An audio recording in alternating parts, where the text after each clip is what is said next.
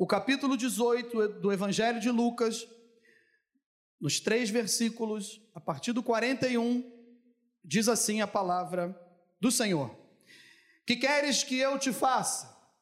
Respondeu ele: Senhor, que eu torne a ver. Então Jesus lhe disse: Recupera a tua vista, a tua fé te salvou. Imediatamente tornou a ver, seguia-o glorificando a Deus. Também todo o povo, vendo isto, dava louvores a Deus. Feche os seus olhos, curve a sua cabeça, por gentileza, Senhor. Nós queremos te agradecer pela tua palavra.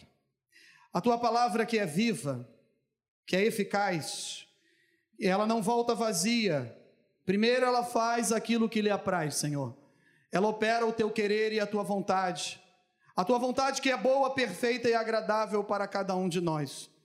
Nesta manhã, eu te peço, Senhor, usa-me como um instrumento do teu evangelho, como uma ferramenta para abençoar as tuas ovelhas, para abençoar o teu povo, abençoar a tua igreja, que o teu Espírito Santo nos, nos ajude nos dando discernimento, entendimento, sabedoria, luz. Ilumine, Senhor, a minha mente, o meu coração, para que eu possa ser usado por Ti, para falar ao coração dos meus irmãos e que saiamos daqui diferente da maneira que entramos na Tua casa.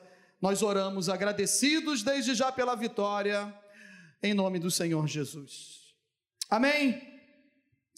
O título dessa mensagem é cura, renovo e vida nova com Deus, só Jesus pode dar. Eu vou repetir: cura, renovo e vida nova com Deus, só Jesus pode dar. Amém? Eu não sei o que está se passando na sua vida. Algumas pessoas, às vezes, quando nós compartilhamos através de um gabinete, aonde numa questão ética nós não podemos espalhar, conversar aquilo que foi confidenciado ali muitas vezes. Mas aí a gente fica sabendo de algumas coisas. Em outros momentos não precisa um gabinete, num bate-papo, às vezes o irmão abre uma situação, a irmã e fala de determinada situação que está vivendo, uma dificuldade que está enfrentando. Mas na maioria nós, pastores, não sabemos o que está acontecendo. Porque só tem um que conhece, que sabe de todas as coisas, que está aqui nessa manhã no nosso meio, que é Jesus de Nazaré, que sonda os nossos corações, ele esquadrinha o nosso interior, ele conhece a nossa mente, Antes da palavra ser expressada, vir até a boca, ele já sabe tudo o que nós estamos pensando. Então ele conhece você, ele me conhece, ele nos conhece, ele sabe como acordamos hoje, como estamos pensando. Se a noite foi de insônia, de choro, de um bom sono, de um descanso reparador, ou se foi uma noite de dificuldade, de angústia, ao acordarmos nesta manhã, ele já sabia e já sabe de tudo que nós vamos enfrentar no decorrer desse dia, desta semana, e se assim ele não tirar o nosso fôlego de vida, ou não voltar para arrebatar a sua igreja, ele sabe o que vai acontecer nos meses seguintes, no próximo ano que está para chegar. Mas eu e você, nós fazemos planos, projetos, nós temos é, alguns pensamentos sobre determinadas situações da nossa vida que às vezes não sabemos como elas vão se desenrolar, como elas vão funcionar, de que maneira vai ser, se vamos alcançar sucesso naquilo ou não, porque a palavra de Deus também nos diz no Evangelho de João, que sem mim nada podeis fazer. Então nós podemos fazer planos, sim, projetos, colocarmos todas as áreas da nossa vida dentro de um planejamento, seja profissional, conjugal, familiar, espiritual, ministerial, nós podemos fazer isso. Mas a última palavra sempre vem do Senhor. Portanto, se você entrou aqui nessa manhã desanimado, com medo, achando que não vai dar certo, pensando que até um certo momento você conseguiu administrar a sua vida, seja qual for a área, entenda de uma coisa: o nosso Deus, Ele é o mesmo ontem, hoje e Ele será eternamente. Ele está no controle das nossas vidas e de todas as coisas, Ele está no controle dessa pandemia que está indo embora pelo poder do nome do Senhor Jesus, amém? Você crê nisso? Ele está no controle. E nesta manhã, o Espírito Santo de Deus te trouxe até aqui, conduziu você até aqui, e Jesus tirou todos os empecilhos, impedimentos, para que você chegasse na casa do Senhor. Eu costumo falar isso há aproximadamente 18 anos. Existe que é o tempo de conversão. Existem impedimentos, empecilhos que eu e você não percebemos, mas eles acontecem. Não no plano, no mundo natural, aonde nós estamos enxergando com sensibilidade, percepção e muitas, das, muitas vezes entendendo o que está acontecendo. Não. Existe um outro plano, o plano sobrenatural, que eu e você não enxergamos. Quem sabe nessa manhã nós fomos abençoados por um anjo de Deus. Amém? Deus pode ter enviado um anjo. E eu nem percebi. Deus deu um livramento. E eu nem percebi. Hoje pela manhã, o nosso diácono, nosso irmão Jurandir, chegou aqui, como todo dia ele chega na igreja, um diácono que está sempre envolvido, trabalhando, é um dos primeiros a chegar, um dos últimos a sair. É diácono. Ele serve, diaconia, ele está servindo a casa do Senhor, os irmãos. Colocou o carro aqui em cima, como é de costume, na sua vaga, ele tem direito. E aí teve alguma falha mecânica, o carro não. O carro desceu, desceu sozinho. E ele tentou segurar o carro, não é, Elcinho? O Elcinho e o, e o Wallace estavam lá ajudando também, junto com o Marcelo, outros irmãos de plantão. Ele tentou abrir a porta, segurar, entrou no carro e a porta imprensou o pé, o tornozelo dele. E porque imprensou na parede. Aí nós chamamos uma ambulância, os primeiros socorros nós fizemos aqui, não podemos mexer, tocar. Os bombeiros informaram: não, não, não mexam, não toquem, nós estamos chegando aí. Eles vieram. Teve pessoas chegando aqui na igreja que vieram falar comigo: será que a igreja está pegando fogo? Por quê? Porque é que o bombeiro, eles são assim, eles enviam logo três viaturas aproximadamente, né? Então vem até aquele caminhão lá que estiver pegando fogo. Mas aí, irmãos, Deus deu um livramento para o nosso irmão. Está tudo bem. Se Deus quiser, não tem fratura nenhuma, ele foi para o hospital, está com a sua esposinha, mais dois irmãos aqui que foram junto com ele. Igreja é assim. Algumas coisas às vezes acontecem e nós precisamos mostrar o que? Amor. Estarmos juntos, unidos e ajudar o nosso irmão.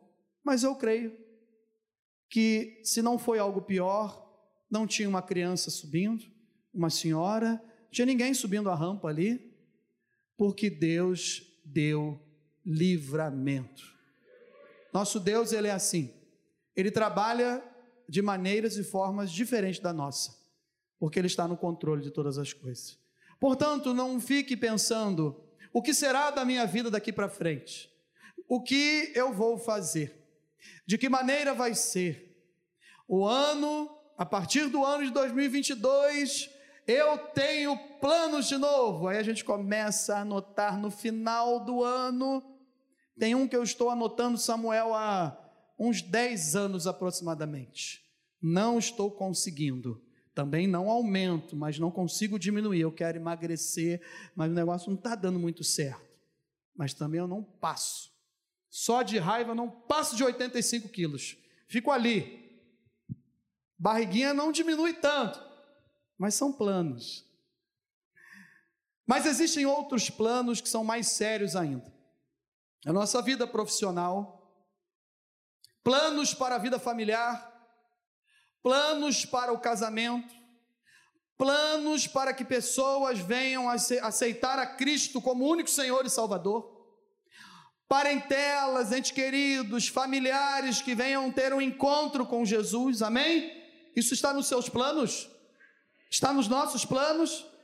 Que pessoas sejam alcançadas, que tenham um encontro verdadeiro com Jesus, amém? Mas existem outros planos. Esse texto fala da última viagem, o texto que nós lemos, do Evangelho de Lucas, no capítulo 18. O próprio capítulo 18 nos fala da última viagem de Jesus para Jerusalém. Ele estava de partida, e a partir do verso 31, você pode acompanhar depois aí com calma em casa, meditar.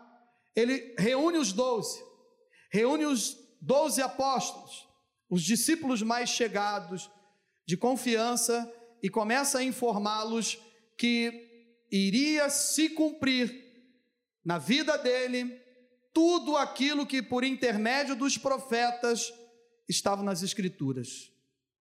Ele seria ultrajado, cuspido, iria levar bofetadas, seria morto e ao terceiro dia iria ressuscitar. A Bíblia Sagrada nos diz que eles ficaram quietos, sem entender nada o que Jesus estava lhes falando. Mas eles tinham que passar por uma cidade chamada a cidade de Jericó e depois, assim, chegar a Jerusalém, aproximadamente mil metros de subida porque Jericó está abaixo do nível do mar, mais de 250 metros, e Jerusalém está a 750 metros, a mais de 750 metros acima do nível do mar. Então, aproximadamente mil metros de uma caminhada íngreme, de poeira, de aproximadamente quatro horas. Mas antes de chegar no destino da última semana de vida e de ministério do Senhor Jesus, ele passa por Jericó. E é o texto que nós lemos. Quando ele passa por Jericó, existem algumas pessoas envolvidas aqui nesse texto. O principal delas é a pessoa do Senhor Jesus. Existe uma cidade chamada Jericó, que nós já falamos. Mas existe um homem chamado Bartimeu. O texto que nós lemos não fala sobre o nome, não fala o nome desse cego, mas Mateus, quando escreve, fala de dois cegos, no capítulo 20, e Marcos, no capítulo 10, fala de um cego, ele dá o nome e ainda fala que ele tem uma capa. Daqui a pouco nós vamos falar sobre isso também. Mas Lucas, um médico, o grego, ele explica que ao se aproximarem dessa cidade de Jericó, estava sentado à beira de um caminho, às margens da sociedade, um cego. E ao ouvir o tropel da multidão, ele pergunta quem, o que estava acontecendo ali. E anunciaram-lhe que era Jesus do Nazareno. Jesus de Nazaré, e ele começa prontamente a clamar: Jesus, filho de Davi, tenha compaixão de mim. Jesus, filho de Davi, tenha compaixão de mim. O texto continua dizendo que a multidão, que também estava presente, pede para que ele se cale. Cara, fica na tua aí, para de perturbar o mestre. Deixa Jesus. Não incomoda Jesus. E aí chega no versículo que nós lemos, aonde o texto fala que Jesus pergunta para ele, depois de ter parado, o que tu queres que eu te faça? Ele falou que eu torne a ver, que eu torne a enxergar. Vai, a tua fé te salvou. Imediatamente, diz a Bíblia Sagrada que nós lemos, que ele seguiu Jesus, glorificando a Deus, e todos que estavam ali presentes, que viram aquilo, também glorificavam a Deus. O que a gente pode tirar daqui, pastor? O que eu acho interessante, e o mais interessante nesta passagem, é que, independente dos propósitos de Deus, preste bem atenção, esse milagre, essa vida restaurada é um propósito de Deus, mas existem os propósitos de Deus. Independente desses propósitos, Ele não abre mão de um relacionamento pessoal. Amém? Deus tem grandes coisas para fazer na nossa igreja. Você crê nisso? Você crê que um avivamento está chegando na Maranata de Campo Grande? Você crê que essa promessa, que não é do pastor Rodrigo, do pastor Ari, da pastora Isabel, que estamos aqui nesse triênio, é uma promessa de Deus, de alguns que já estão há mais anos, mais tempo até do que eu na Maranata de Campo Grande, sabem que existe uma promessa de avivamento para a Maranata de Campo Grande? É um propósito de Deus, é uma vontade de Deus, é um plano de Deus. Mas antes que isso aconteça, esse Deus quer trabalhar nesse relacionamento pessoal comigo e com você. O que Ele quer fazer na minha vida e através da minha vida? O que Ele quer fazer na sua vida e através da sua vida? Esse texto aqui é simplesmente isso que aconteceu. O maior propósito de Deus era a viagem até Jerusalém, a última viagem até Jerusalém, para se cumprir tudo aquilo que o próprio Senhor Jesus chama os doze e os comunica, dizendo: vai se cumprir na minha vida tudo que as Escrituras falam do intermédio do Filho do Homem. Vai se cumprir.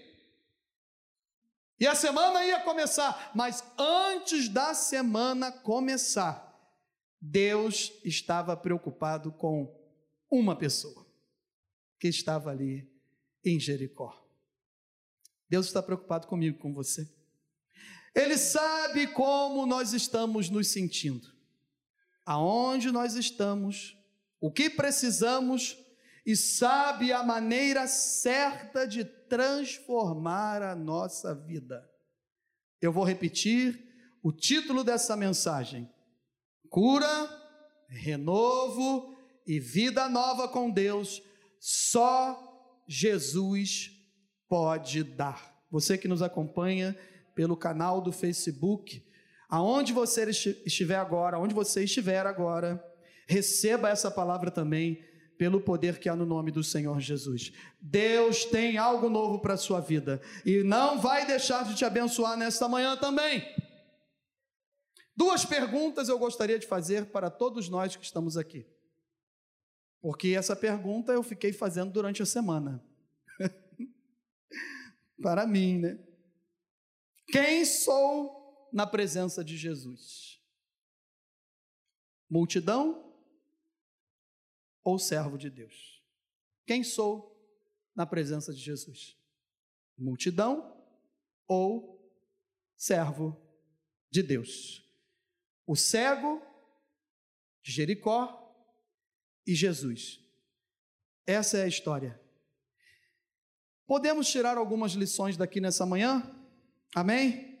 Esse texto tem algumas lições que eu pensei, que eu tirei para a minha vida e eu quero compartilhar com você. A primeira lição que eu tiro desse texto é que nós devemos aproveitar oportunidades. Vou repetir. Devemos aproveitar oportunidades. Às vezes eu abro o culto e tem algumas palavras que principalmente os jovens e adolescentes, e eu não faço isso com ninguém, irmãos, eu não faço essas brincadeiras. A minha esposa sabe que eu não sou irônico, eu não sou de ficar zoando, mas os jovens os adolescentes, eles sempre procuram alguma coisa para imitar o pastor. E eu descobri, Gilza, que já estão me imitando também. Eu faço isso, Mary, com as pessoas.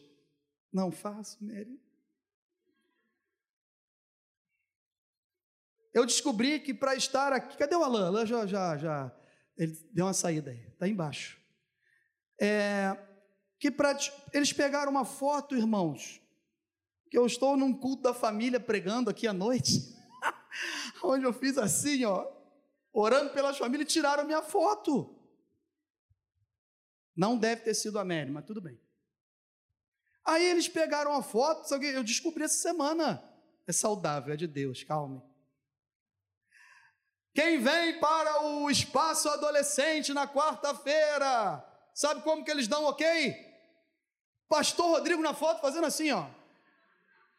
Falei, gente, eu desci ali, eles estavam jogando queimada, aí eu passei, falei, posso jogar também na quarta-feira? Eles falaram.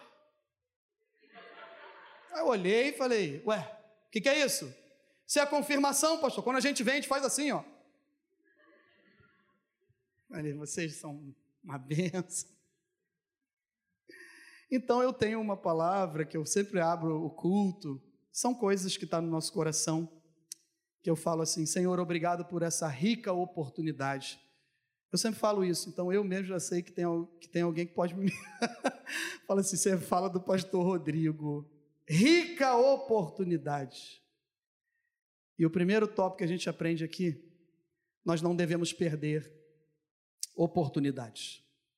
E aqui estava para acontecer e aconteceu uma rica oportunidade, porque o Filho de Deus, o Todo-Poderoso, o médico dos médicos, o Senhor dos senhores, o Alfa, o Ômega, o princípio, o fim, o Criador de todas as coisas, o Senhor dos senhores, o nosso Salvador, o nosso Deus, ele estava presente, ele estava em Jericó, ele estava ali passando e ele não iria mais passar. Era a última oportunidade. Quem sabe nesta manhã é mais uma oportunidade ou a última oportunidade que você tem para entregar a sua vida para Jesus. Deixar de ser um simpatizante, um frequentador de reuniões. O simpatizante, ele gosta do local, do ambiente, das pessoas cheirosas, bem arrumadas, bonitas, sorrindo com os olhos. Vai acabar isso, a gente vai voltar a sorrir, aparecendo, sorrindo com os olhos. O ambiente é bom. O ambiente onde tem a presença de Jesus é o melhor ambiente da face da terra. Sabe aonde que Jesus está nessa manhã? Aqui no nosso meio. Ele está aqui conosco. Não perca a oportunidade. Bartimeu não jogou fora a sua oportunidade. Esta manhã é, é oportunidade, independente da circunstância e da condição momentânea. O nosso Deus é um Deus de oportunidades, oportunidades de você clamar, oportunidade de se aproximar dEle, oportunidade de perdoar, de amar, de abraçar, de dizer que ama, de esquecer de coisas que não edificam. Oportunidade. E quem dá essa oportunidade para a gente não é a liturgia do culto. O ambiente, muitas vezes, ele é favorável, mas o quem dá a oportunidade é Jesus de Nazaré. Ele sabe como você entrou aqui nessa manhã. Ele conhece o seu coração, as suas lágrimas, o seu choro. Quantos anos Bartimeu, Bartimeu estava esperando? Quanto tempo? Eu não sei. Alguns historiadores, principalmente Flávio Josefo, mas não temos como garantir historicamente, fala quem era Bartimeu. Marcos fala que era filho de Timeu, Bar, filho de Timeu. E que tem uma história de que ele como nós não podemos garantir, mas agora já comecei a contar, vou ter que contar.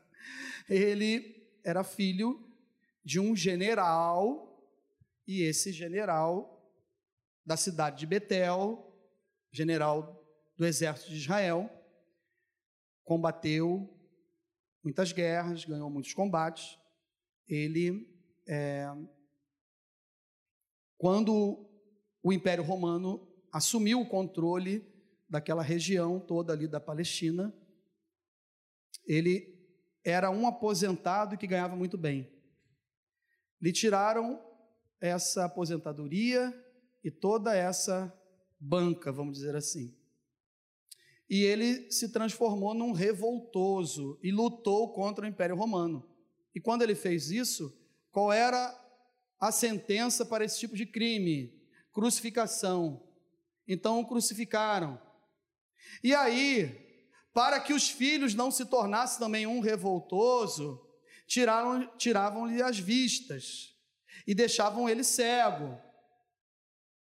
E aí furaram as vistas.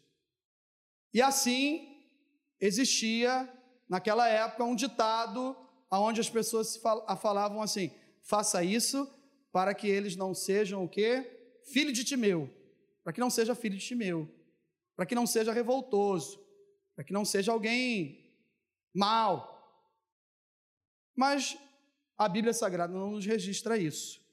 Mas nos registra que alguém que, quando Jesus pergunta o que tu queres que eu te faça, ele fala o quê?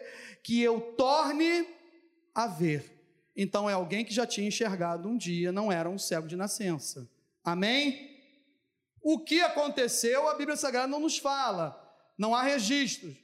Podemos conjecturar, talvez imaginar dessa maneira, mas o mais importante é que alguém que estava um bom tempo sem enxergar precisava de um milagre e a oportunidade chegou naquele dia, naquele lugar, naquele exato momento, e independente das circunstâncias e como estava o desenrolar da sua vida, ele não perdeu a chance.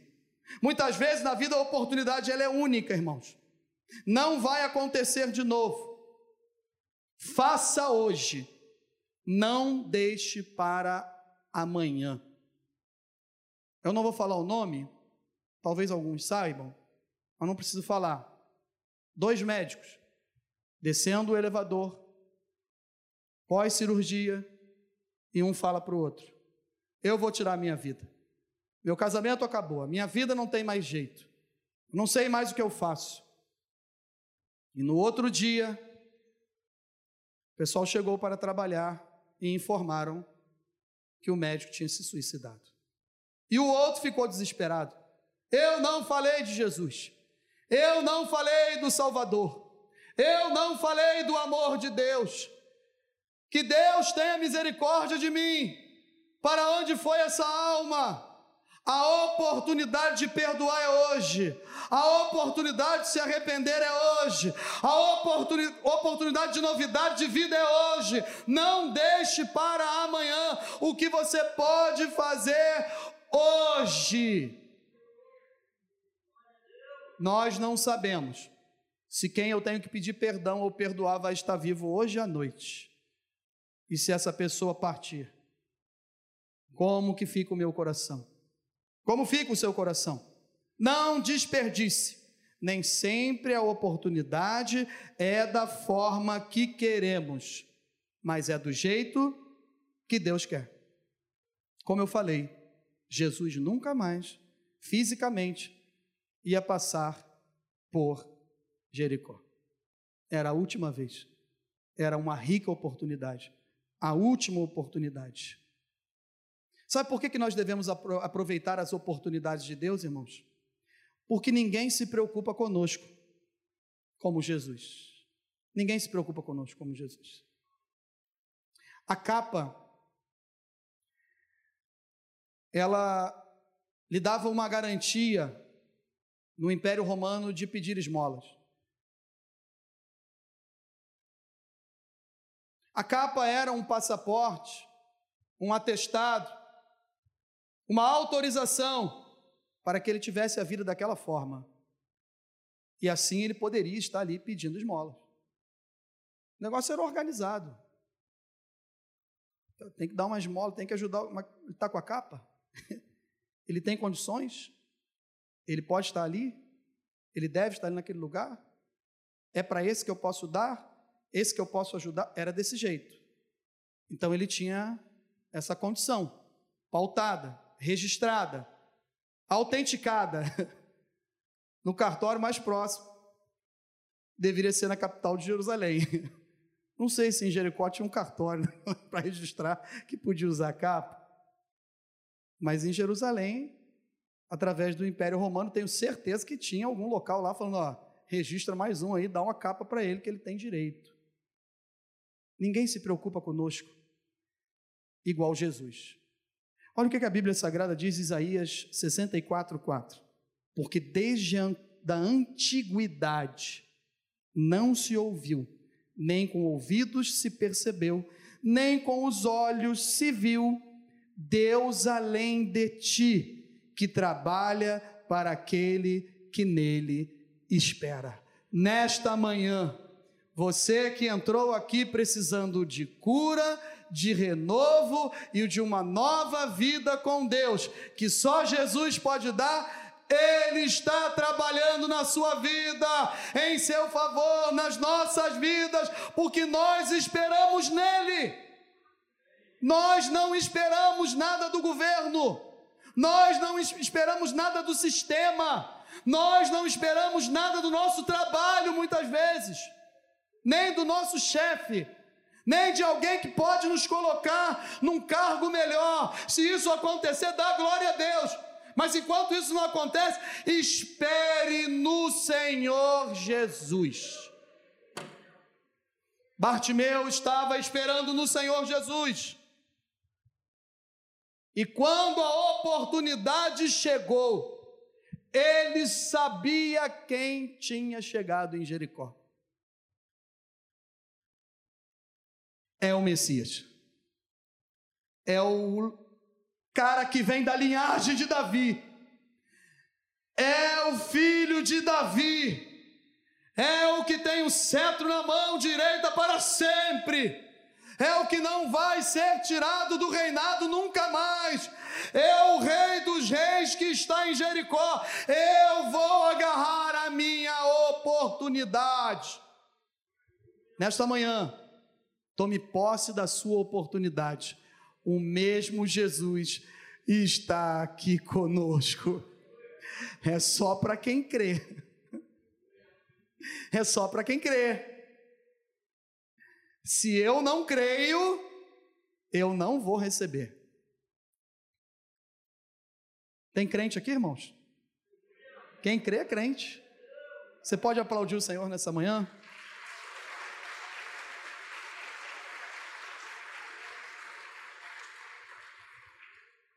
O segundo ensinamento que a gente tira desse texto é o seguinte: não siga a voz da maioria, siga os passos de Jesus. Não siga a voz da maioria, siga os passos de Jesus. Nós ouvimos tantas coisas às vezes, irmãos, mesmo no lugar que Jesus está presente. Dentro da igreja também tem multidão. É triste falar, mas tem multidão. Pessoas que afastam as outras de Jesus com o seu comportamento, com ciúmes, com medo de perder o cargo, com autoritarismo, sem amor, pensando apenas nos seus benefícios. Infelizmente, a igreja também tem multidão. Essa multidão que estava aqui, ela estava puxando para trás. Essa multidão que estava aqui, ela queria afastar ele de Jesus. A multidão não queria que ele se aproximasse de Jesus. Faltou amor na multidão, perfil comportamental, teve ciúmes na multidão, teve medo de perder o cargo de segurança. Que isso, pastor? Tinha segurança no meio da multidão? Bom, tinha os doze apóstolos, os discípulos e uma multidão que vinha seguindo Jesus. Jesus ia à frente, a multidão vinha atrás. Amém? Marcos e Mateus nos evangelhos registrados, dizem que na saída de Jericó, na saída de Jericó, Jesus encontrou um, um cego. Mateus falam dois cegos, como falei, Marcos fala um cego e, e ainda o identifica como Bartimeu. Mas esse texto diz que aconteceu que ao se aproximar. Então eu consigo entender, às vezes a Bíblia Sagrada, irmãos, ela não é cronológica, dentro do tempo que nós imaginamos, tentamos entender. Não, às vezes nós lemos um versículo e o texto só volta a ter sentido de novo depois de uns dez versículos. Não é, Marquinhos? Às vezes acontece isso. E aqui o texto que, eu falei, aconteceu que ao aproximar-se de ele de Jericó, estava um cego assentado à beira do caminho pedindo esmolas. Ponto. Ponto. Isso aqui não está falando se foi na entrada ou na saída. Então aconteceu algumas coisas dentro de Jericó.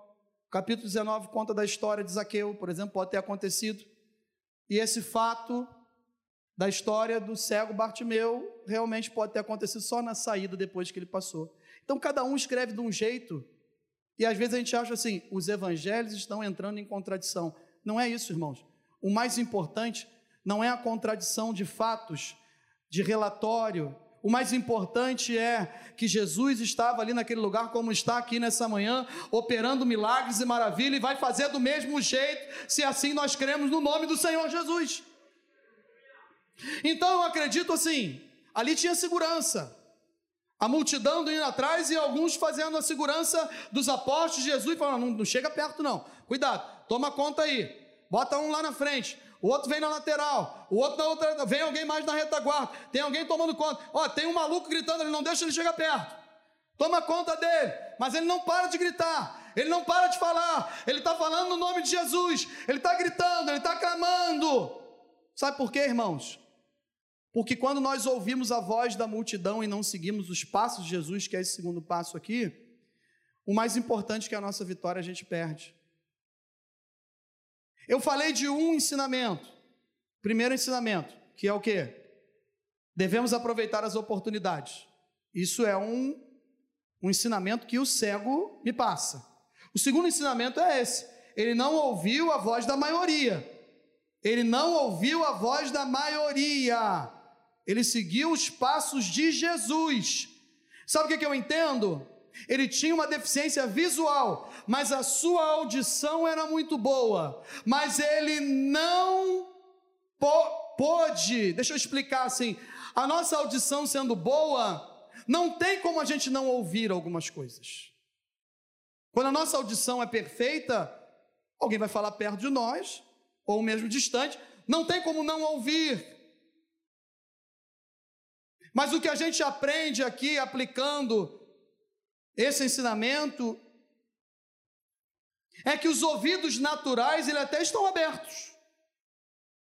Mas nós devemos fechar os nossos ouvidos espirituais. Nem tudo que se ouve pode deixar entrar e descer até o seu coração. Ouvidos espirituais Ele tem filtro. O ouvido espiritual, ele não se deixa ser levado pela voz destrutiva, a voz do engano, a voz da mentira, do desânimo, dizendo que você não tem condições, que você não vai conseguir alcançar a sua vitória. Ele não deu ouvidos para isso, irmãos. A multidão estava falando, sabe o quê? Deixa, cara, sai daqui, não atrapalha. Tu não tem condição. Você é um cara que fica aí recebendo esmolas. Você tem essa capa aí que se dá esse direito mas você não é merecedor. Esse aqui é o Mestre, rapaz. Esse aqui é o Filho de Deus, é Jesus de Nazaré. Ele não deu ouvidos à maioria, ele continuou ouvindo os passos de Jesus. Ele não estava vendo, ele era cego, mas ele ouviu. Quem tem audição espiritual com filtro está limpinho dentro do, da quilometragem certa de troca do filtro, que está limpinho, ouve a voz de Deus. Não ouve a voz da maioria, não ouve a voz da multidão. A multidão sempre existiu. Sabe por que, que a multidão sempre existiu? E ela existe até hoje? Porque ela quer a bênção, mas ela não quer anunciar o abençoador. A multidão estava ali porque ela queria a bênção. A multidão estava ali porque alguns filhos dele já tinham sido curados. A multidão estava ali porque o casamento dele tinha sido restaurado. A multidão estava ali porque alguns queriam ir até Jerusalém para a entrada triunfal do domingo de Ramos. Mas depois a mesma multidão, menos de uma semana depois, estava gritando: crucifica-o, crucifica-o, crucifica-o. A multidão não quer anunciar o abençoador, ela só quer a bênção.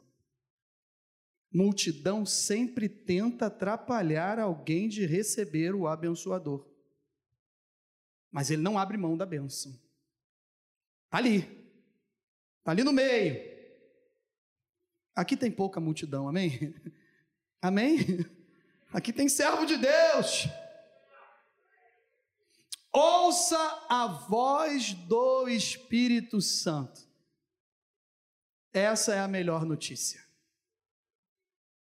O verso 37 diz que anunciaram-lhe que passava Jesus o Nazareno. Anunciaram que estava Jesus ali. Sempre no meio da multidão tem servo de Deus. No meio da multidão tem servo de Deus. Servo de Deus quer anunciar Jesus. Servo de Deus não fica preocupado com prestígio. Servo de Deus não quer a glória para ele. Servo de Deus quer anunciar Jesus. Ouça a voz do Espírito Santo. Não ouça a voz da maioria.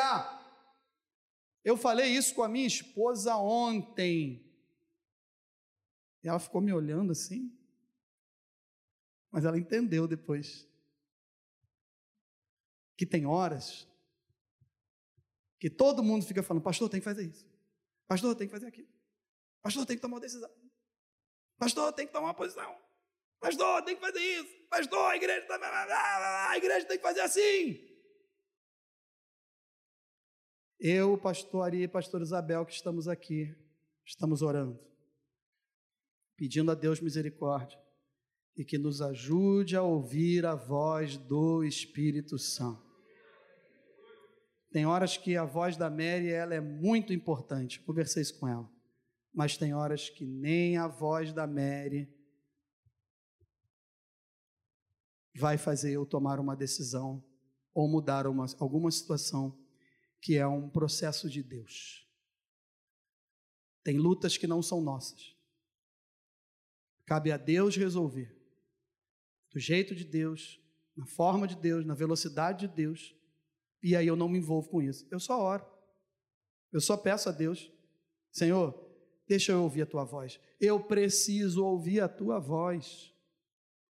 Porque o Evangelho de João no, ver, no capítulo 16, verso 13, diz assim: Quando vier, porém, o Espírito da Verdade, ele vos guiará a toda a verdade, porque ele não falará por si mesmo, mas dirá tudo o que tiver ouvido e vos anunciará as coisas que hão de vir.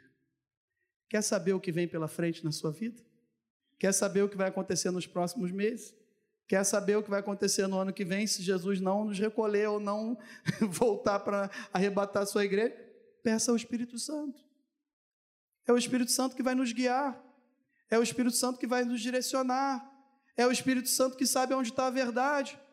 Ele é a verdade. Ele só anuncia a verdade nós não vamos ser enganados em nenhum dos processos, nenhuma circunstância da nossa vida, se a gente ouvir a voz do Espírito Santo. Sempre tem uma palavra de Deus para nós. Quem segue os passos de Jesus, na hora certa vai ouvir o instrumento e a ferramenta de Deus. Quem segue os passos de Jesus, na hora certa vai ouvir o instrumento e a ferramenta certa de Deus. Onde tem multidão, sempre tem servo de Deus anunciando boas notícias. A melhor notícia chegou em Jericó e teve uma pessoa com deficiência visual, mas com os ouvidos espirituais bem abertos, ela captou ela aproveitou a oportunidade, ela soube ouvir na hora certa e a pessoa, alguém anunciou, irmãos. E é mais de uma pessoa anunciaram-lhe, então tem mais gente aqui anunciando, tem mais pessoas falando: ó, oh, é Jesus que está aí. É Jesus que está fazendo, ele não perdeu o controle, ele está no controle, ele sabe de todas as coisas. Por isso vos faço compreender que ninguém que fala pelo Espírito de Deus afirma anátema, maldição, anuncia maldições, vive no meio das maldições. Não. Quem tem o Espírito de Deus fala Jesus. Por outro lado, ninguém pode dizer Senhor Jesus, senão pelo Espírito Santo. Quem estava anunciando Jesus ali em Jericó tava, já estava cheio do Espírito Santo. O pastor não tinha sido derramado ainda, já estava cheio do Espírito Santo. O Espírito Santo ele é de Deus. ele dá quem ele quer. Já estava cheio. Estava falando é Jesus. É Jesus que está aí. Quem tem o Espírito Santo se preocupa com Jesus. O que, que Jesus vai fazer? De que maneira Jesus vai fazer? Isso não importa. O que importa é que se eu anunciar Jesus, Ele cura, salva, liberta e batiza com o Espírito Santo. E Ele está aqui nessa manhã. Entregue a sua vida cada vez mais para Jesus. Pare de controlar processos. Pare de tentar administrar. Até hoje você administra a tua vida. Administrar, irmãos, é importante. Como eu falei aqui antes, no, no começo da introdução, a gente precisa ter planos, projetos, mas chega um momento que a gente tem que ouvir a voz do Espírito Santo e entender assim: vou parar agora, não é mais do meu jeito, é do jeito de Jesus, conforme a vontade de Jesus, vai ser do jeito dele, vai ser na velocidade dele, e eu vou deixar Jesus fazer. O terceiro ensinamento que a gente tira daqui Jesus é o único que opera milagres e tem uma obra para fazer em nossas vidas.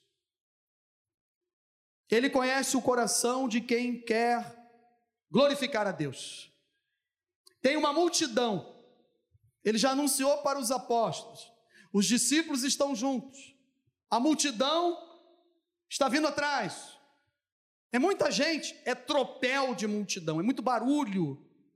O cego ouviu esse tropel, diz a Bíblia mas no meio de uma multidão, de uma gritaria toda, só tem uma coisa que faz Jesus parar: a voz sincera de um coração.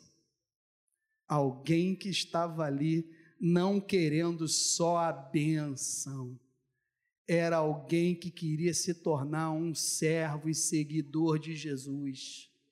E Ele sabe de todas as coisas. A Bíblia diz no Salmo 51, 17, que, sacrifícios agradáveis a Deus, sabe qual é? São é um espírito quebrantado e um coração compungido e contrito. Esse, a Bíblia diz que Deus não o desprezará. Deus não vai desprezar jamais um coração sincero, contrito, quebrantado, aberto, com a vontade de glorificar, com a vontade de exaltar. Eu posso fazer faculdade, pós-graduação, ter uma vida profissional muito boa, tenho que ter um comprometimento com o meu trabalho, eu preciso ter. Hoje eu tenho um horário que eu faço o meu horário, mas eu tinha que sair de casa 5 horas da manhã para chegar em Ramos, levando marmita na, no 397, no 398, na mochila. Quanto tempo eu fiz isso, trabalhando sábado até meio-dia, e só tinha sábado depois de duas horas da tarde. Então eu tinha que ter esse comprometimento. Alguém precisava abrir a loja lá, eu era gerente, tinha a chave, eu morava mais longe, tinha engarrafamento, mas tinha que chegar. Tinha que chegar. Mas existe uma coisa, irmãos. Quando eu tive um encontro com Jesus, eu não fui irresponsável, mas o meu coração se voltou para fazer a obra de Deus. Eu quis glorificar a Deus. Eu quis falar do amor de Jesus. Às vezes não fui bem compreendido, talvez não tive sabedoria, mas Deus foi trabalhando na minha vida. Deus foi moldando e continua moldando e vai continuar moldando, e vidas foram sendo ganhas para Cristo. Um coração sincero para glorificá-lo. Nessa manhã, saiba que todos os planos que você fez e você está fazendo, e o que você tem até hoje, é Jesus de Nazaré que te deu. Portanto, deixe ele fazer a obra que ele tem na sua vida. Nós louvamos aqui, dê um espaço para mim. Dê um espaço para mim. Deus só quer um espaço, irmãos. Deus só quer um pouquinho, um pouquinho com Deus é muito na multidão, um pouquinho com Deus alimenta mais de 15 mil pessoas. Um pouquinho com Deus é muito alimento.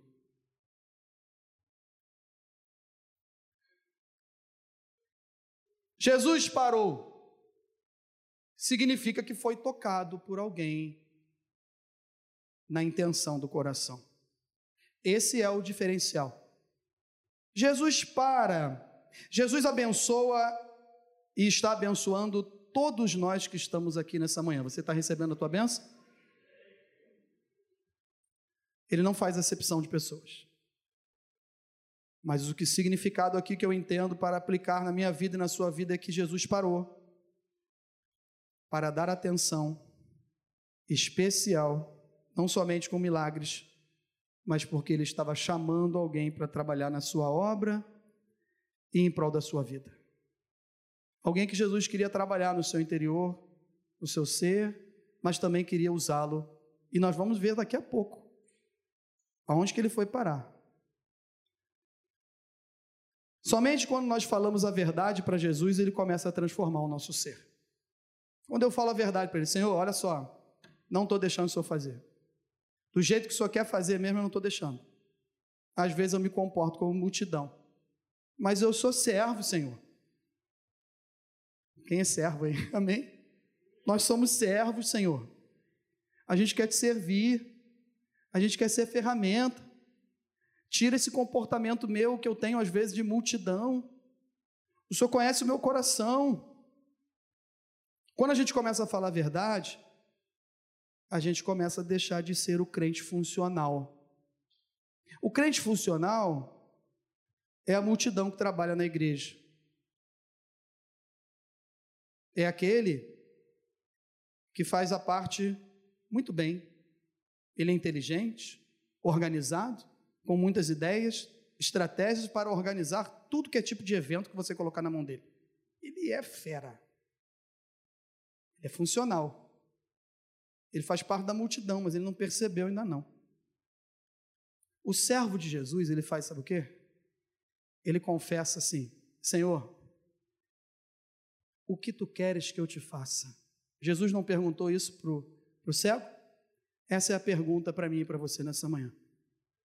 Jesus está nos perguntando: O que tu queres que eu te faça?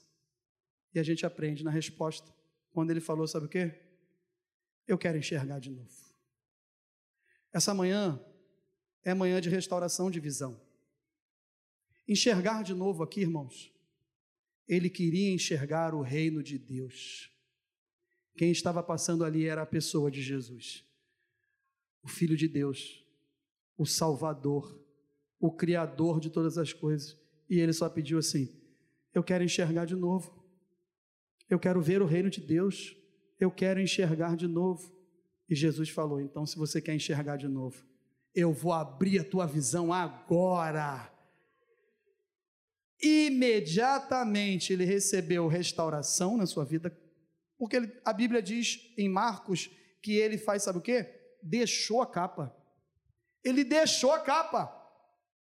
Ele deixou a condição que ele tinha de receber esmolas. Ele deixou o meio que ele achava que Deus só abençoava na sua condição financeira, no seu trabalho, no seu status, na sua posição profissional. Ele deixou isso, não aplicando na nossa vida, como eu já falei, não com falta de responsabilidade. Ele deixou no sentido literalmente, mas eu e você podemos deixar com o nosso coração. Ele deixou a capa, ele deixou para trás. Eu não quero mais essa vida. A vida que eu quero agora é os olhos abertos para enxergar o reino de Deus, para ver o que Deus está fazendo, para ver Deus operando. Eu quero enxergar de novo, Jesus. E quando ele pede para enxergar de novo, a fé dele não apenas restaurou a sua visão, ela levou a salvação, que é o mais importante. Ele foi salvo, diz a Bíblia Sagrada.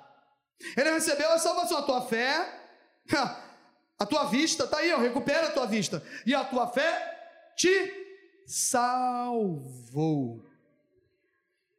Imediatamente tornou a ver. Quando eu peço, Senhor, sabe o que eu quero ver, irmãos?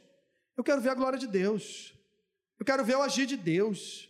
Eu não quero ver o que está no Instagram, nos status, não. Isso vai enchendo, enchendo, enchendo. Eu quero ver o agir de Deus. Eu quero ver os milagres de Deus. Eu quero ver pessoas entrando aqui e sendo curadas, restauradas, com seus relacionamentos curados, com a sua vida profissional restabilizada recolocado no mercado de trabalho. Tudo isso, mas o mais importante, que esse irmão e essa irmã que andam junto conosco sejam cheios do Espírito Santo. Para falar do amor de Deus, para falar daquilo que Deus pode fazer. Sabe para quem é isso? Não é só para pastor, diácono, professor e líder de ministério. Não, é para todo aquele que crê.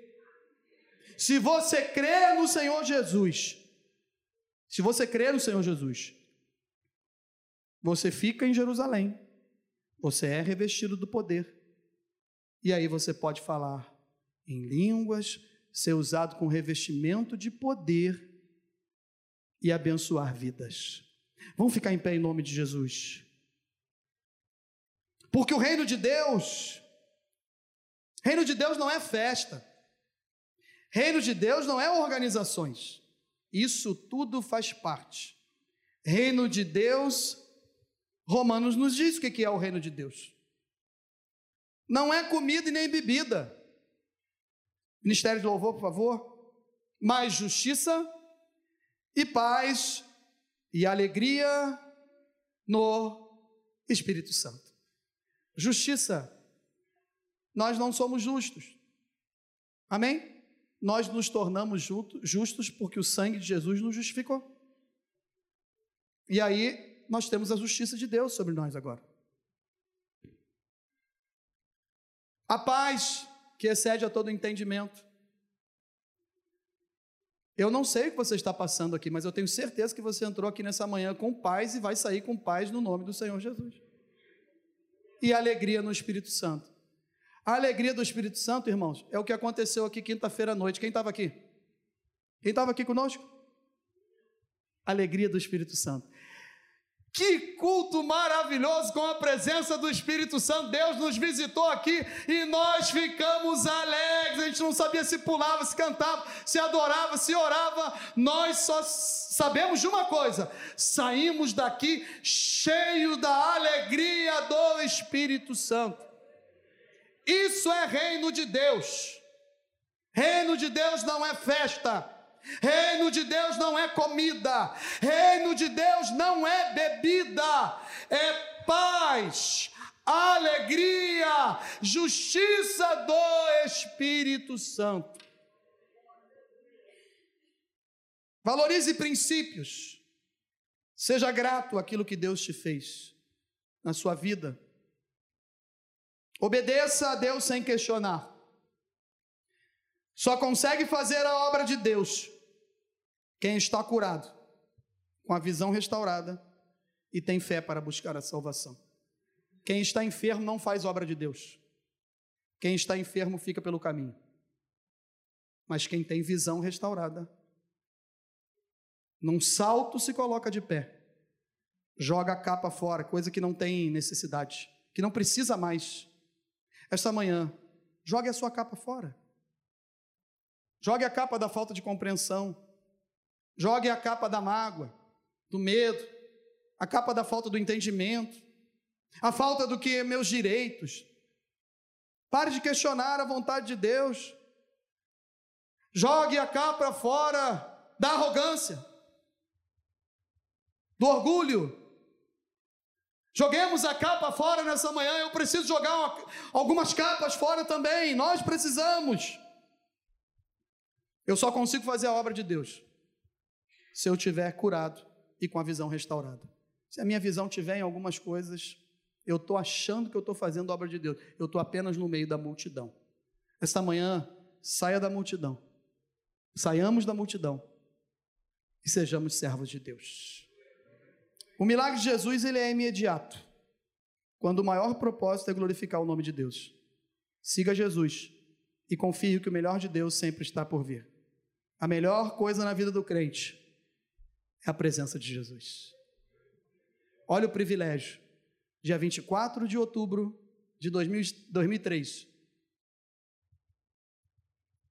eu estava entregando minha vida para Jesus. No dia 24 de outubro de 2021, eu sou um dos pastores dessa igreja e estou tendo o privilégio de trazer uma mensagem para você e primeiro para mim, que eu tive que pregar para mim essa mensagem. Sabe por quê? Eu não escolhi Jesus para ele me dar meu casamento de volta. Isso foi uma consequência. Eu era bandido, mas eu entreguei a minha vida para Jesus, porque eu queria uma alma restaurada. Eu queria ser uma nova criatura. Eu queria que Deus desse uma guinada na minha vida e eu não conseguia dar essa guinada. Então eu entreguei a minha vida para Jesus.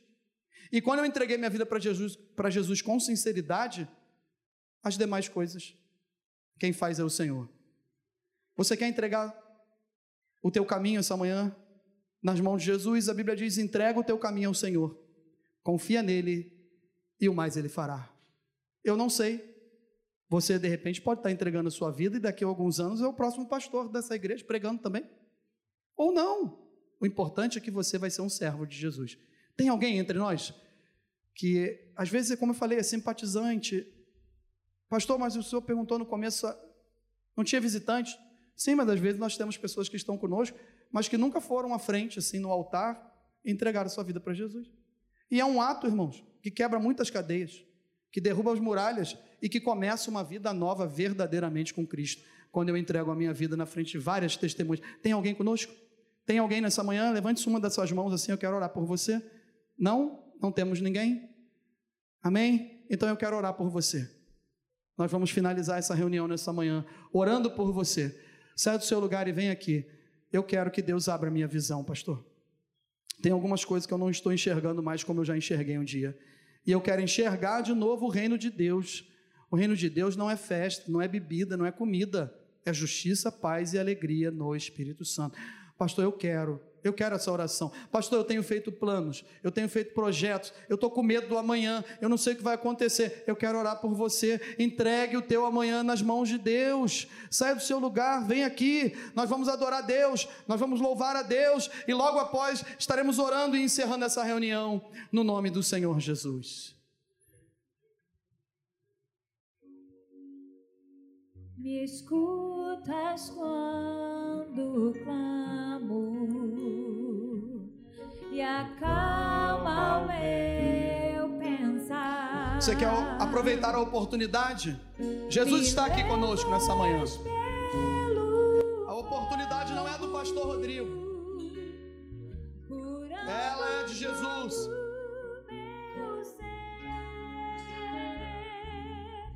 Confio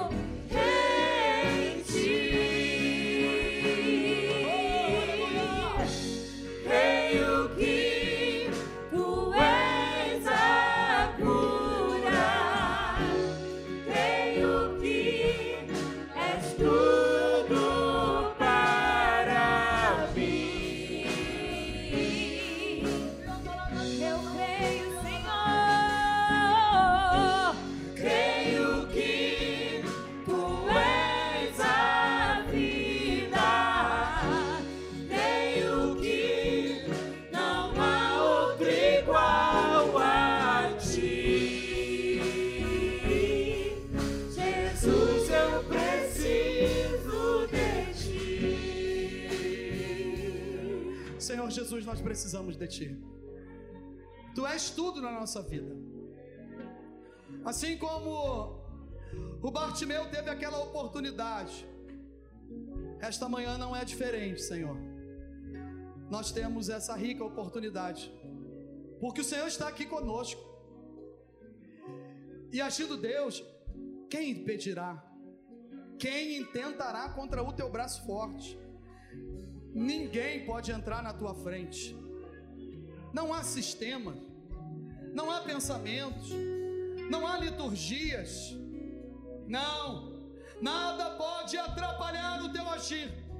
E que as promessas de Deus venham se cumprir nesse lugar e na vida dessas pessoas que o Senhor tem levantado, que o Senhor está trabalhando, que o Senhor está curando, salvando e abrindo a visão para enxergar o teu reino. Continua operando, Senhor. Quebra as cadeias, derruba as muralhas. Tu és a nossa cura, tu és a nossa vida. Não tem outro igual a ti. E nós te louvamos nessa manhã. Nós te agradecemos, Senhor, porque tu estás aqui conosco. Transforma o nosso coração e nós vamos seguir te glorificando e te exaltando, assim como Bartimeu saiu de Jericó e foi a Jerusalém com a maior comitiva de um rei. Ele foi a Jerusalém reis dos reis. Ele não fugiu, ele te adorou, ele viu a crucificação, ele estava presente na ressurreição. Eu creio assim. A tua Bíblia não nos diz, mas eu creio porque a tua palavra nos fala que a partir daquele momento ele te seguiu, te glorificou e todos vendo aquilo glorificaram o teu nome também. Tu és a cura, tu és a cura, tu és a nossa vida. Tu és a